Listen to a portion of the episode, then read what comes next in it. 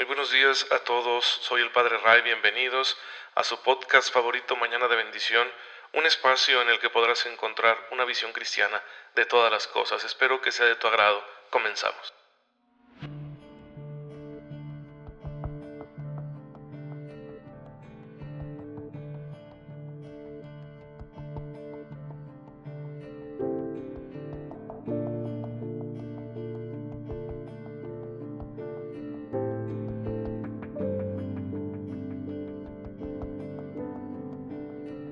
Pues bien hermanos, ya estamos en este miércoles muy bendecido que espero como siempre estén aprovechando las gracias, las múltiples gracias que Dios nuestro Señor pone en su camino para que puedan ustedes resolver su vida de la manera más cristiana posible y así todo salga conforme a la voluntad de Dios, ya que en ello está nuestra felicidad terrena y nuestra salvación eterna. Ambas cosas dependen de la capacidad que tengamos nosotros de vivir cristianamente en medio de nuestras circunstancias actuales. Por eso, siempre hay que aprovechar la gracia de Dios que está disponible precisamente para que nosotros podamos conseguir ese fin y pues eh, consiguiéndolo seremos plenos. Nos conviene, queridos hermanos, aprovechar toda la gracia que el Señor nos da.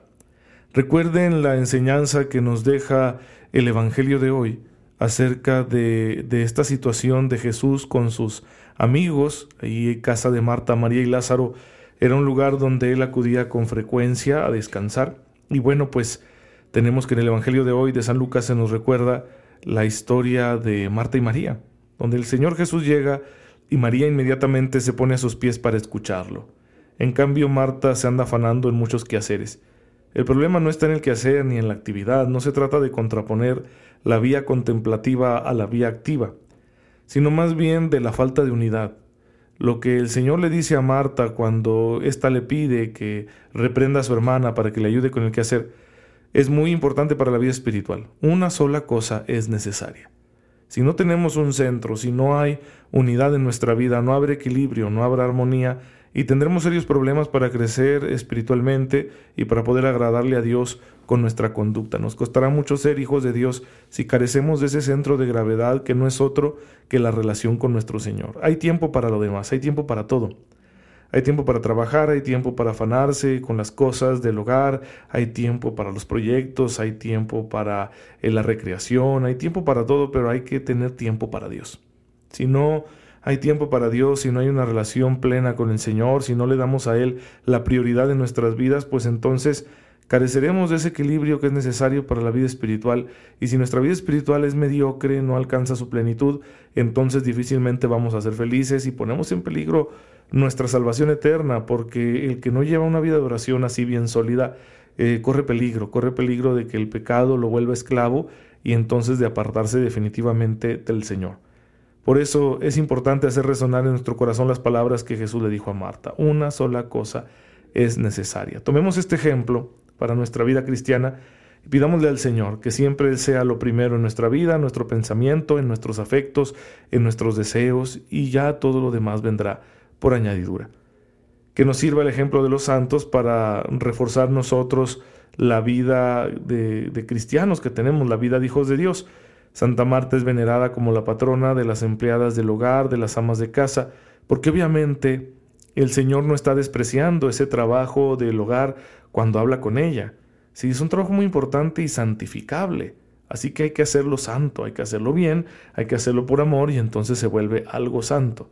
Y es pesado el trabajo del hogar y muy necesario porque sin él no tendríamos la estabilidad suficiente para poder llevar nuestra vida con dignidad. Entonces hay que valorarlo pero para que sea santo tiene que poner a Dios. ¿sí? También el trabajo del hogar tiene que tener a Dios como centro y como principio y como fin. Y bueno, recuerden que aquí en Mañana de Bendición estamos explorando la dimensión ética de nuestra fe, que es muy importante si queremos ser verdaderamente hijos de Dios. Y dentro de esta dimensión ética, pues estamos analizando el componente comunitario, el componente social. Ya hemos hablado de muchas cosas. Hemos hablado de la autoridad, que es la autoridad rectamente entendida. Hemos hablado del bien común, que es lo que hay que buscar a la hora de vivir en sociedad. Y hemos hablado también de la participación de todos en la búsqueda de ese bien común. Ahora hay que hablar de la justicia. La justicia en cuanto a virtud ya la analizamos, así que hay que hablar de la justicia social. ¿sí? ese darle a cada uno lo que le corresponde. Bueno, para practicar la justicia social necesitamos darnos cuenta que en la sociedad existen diferentes instancias que se relacionan entre sí y que todas tienen eh, la necesidad de una rectitud, de, de una orientación ética para poder contribuir al bien común. Por ejemplo, a la justicia que regula las relaciones entre particulares se le ha llamado tradicionalmente justicia distributiva. Eh, no, perdón, justicia conmutativa. Justicia conmutativa, es decir, en el intercambio de bienes que se dan entre las personas necesitamos que se practique la justicia.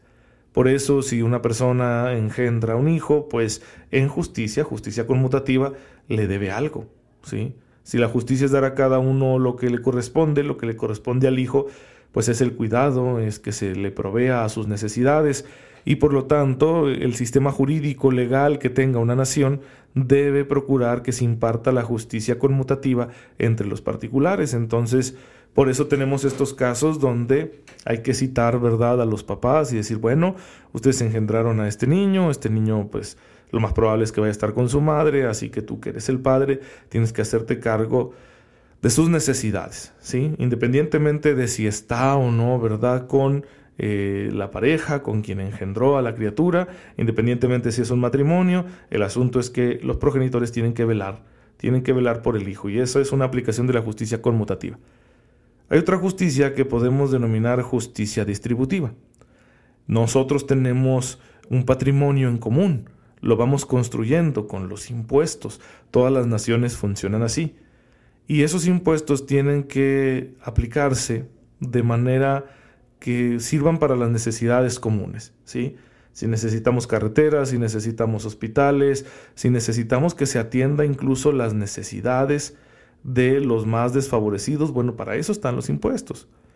Para eso está nuestra contribución al erario público. ¿sí? De, de ello tiene que salir para esas necesidades comunes, que por supuesto contribuyen al bien común. Entonces esta justicia vamos a llamarla así, justicia distributiva. ¿sí? Hoy en día se usa el concepto más amplio de justicia social porque estamos hablando de la necesidad de favorecer a aquellos grupos que se encuentran en una posición vulnerable. Aquellas personas, aquellos individuos que por las condiciones de vida que les acompañan necesitan un extra, ¿sí? Por ejemplo, cuando tienes una persona que padece una discapacidad, cuando hay una persona que se encuentra enferma, cuando hay una persona que ha perdido un menor, por ejemplo, que ha perdido a sus seres queridos, cuando tenemos un grupo étnico, una minoría que ha sido discriminada o marginada, cuando tenemos un sector de la población que no goza de un salario digno, etc. Eh, todos esos, esos grupos de personas, todos esos individuos deben ser atendidos y que el sistema político que se tiene pues practique la justicia, imparta justicia, de manera que se les procure la ayuda necesaria, convocando ¿sí? al resto de los actores de la sociedad. No es una cosa que se le pueda dejar solo al gobierno, aunque el gobierno, pues vamos a decirlo así, es el coordinador, es el organizador, es el planificador de la justicia social, eh, no es el único agente. Hay muchísimos agentes en la sociedad, hay organizaciones no gubernamentales, hay asociaciones civiles, están las asociaciones religiosas, por supuesto, la Iglesia Católica, la cabeza siempre. Y bueno, pues somos convocados todos para poder ayudar, para poder hacer algo por esos eh, grupos vulnerables y brindarles las mejores condiciones. No se trata simplemente de asistencialismo, se trata de promoción humana, ¿sí? Promoción humana y acción social. El asistencialismo es, bueno, ok, aquí hay alguien que no tiene de comer, hay que darle de comer, pero no nos podemos quedar ahí. Si es una persona que ahorita no tenía para comer porque no tenía las condiciones para conseguir la comida, pero si esas condiciones pueden cambiar, entramos ya al terreno de la promoción humana, si se le puede enseñar a trabajar, si se le puede eh, brindar un, un apoyo para que termine de estudiar, etcétera. Todo eso ya es promoción humana para que la persona por sí misma luego provea sus propias necesidades. Y luego está la acción social, que es defender el derecho que la persona tiene, ¿sí? A crecer como ser humano. Hay individuos de nuestra sociedad que desafortunadamente se encuentran en unas condiciones que siempre requerirán la asistencia, la asistencia social. Dígase, por ejemplo, cuando se trata de un menor, cuando se trata de una persona con una discapacidad muy grave, permanente, sí, eh, tendremos que actuar siempre para darles asistencia. Es una necesidad y hay que hacerlo y con caridad. Aquí, cuando hablamos de justicia social en sentido cristiano, siempre tendrá que ser la caridad la rectora. La caridad debe guiar, debe regir toda nuestra acción social, toda la justicia social, porque si no, pues deja de ser cristiano. No estamos aquí tratando de ser altruistas simplemente, sino tratamos de ver a Cristo en el otro. ¿Por qué? Porque Él lo, lo, pide, lo pide y lo pide para el juicio, ¿sí? Capítulo 25 de San Mateo. Tuve hambre y me diste de comer, o tuve hambre y no me diste de comer. Entonces, eh, eh, toda la cuestión asistencial ahí tiene su base y ese es el sentido cristiano de cuando nosotros practicamos esa asistencia social. Y siempre habrá personas que requieran nuestra asistencia social. Pero también muchas veces las personas podrían no requerir la asistencia social si se les promoviera. Entonces ahí debemos ayudarnos unos a otros a que se dé esa promoción humana, es decir, a que se favorezca que cada uno pueda ser independiente y pueda satisfacer sus propias necesidades mientras la, mediante perdón, la capacidad para el trabajo, sí, hay que capacitar, eh, mediante la puesta en práctica de iniciativas que brinden oportunidades de desarrollo a todas las personas. Y luego la acción social es la defensa de ese derecho, es decir, no es un favor ¿sí? Si, si, la sociedad, el Estado alguna organización eh, crea un espacio para que las personas se desarrollen, no se les está haciendo un favor, es un derecho y hay que defenderlo. La persona tiene derecho a trabajar, la persona tiene derecho a valerse de los recursos de la tierra, la, la persona tiene derecho a hacer un uso racional de los mismos de manera que satisfaga sus necesidades. Entonces hay, hay que tener cuidado con, con esa aplicación de la justicia social para que no nos quedemos nada más en el asistencialismo. Eh, ciertamente hay países en los que hay muchas trabas para que se den los otros dos aspectos. Y por eso en ocasiones hay muchas naciones en las que la labor de la iglesia, por ejemplo, se queda siempre en la cuestión asistencial porque no, no se nos deja actuar para la promoción humana o no se nos deja actuar en la acción social defendiendo el derecho que todos tienen a una vida digna. Pero el deber está ahí, hermanos, y está consagrado por la iglesia.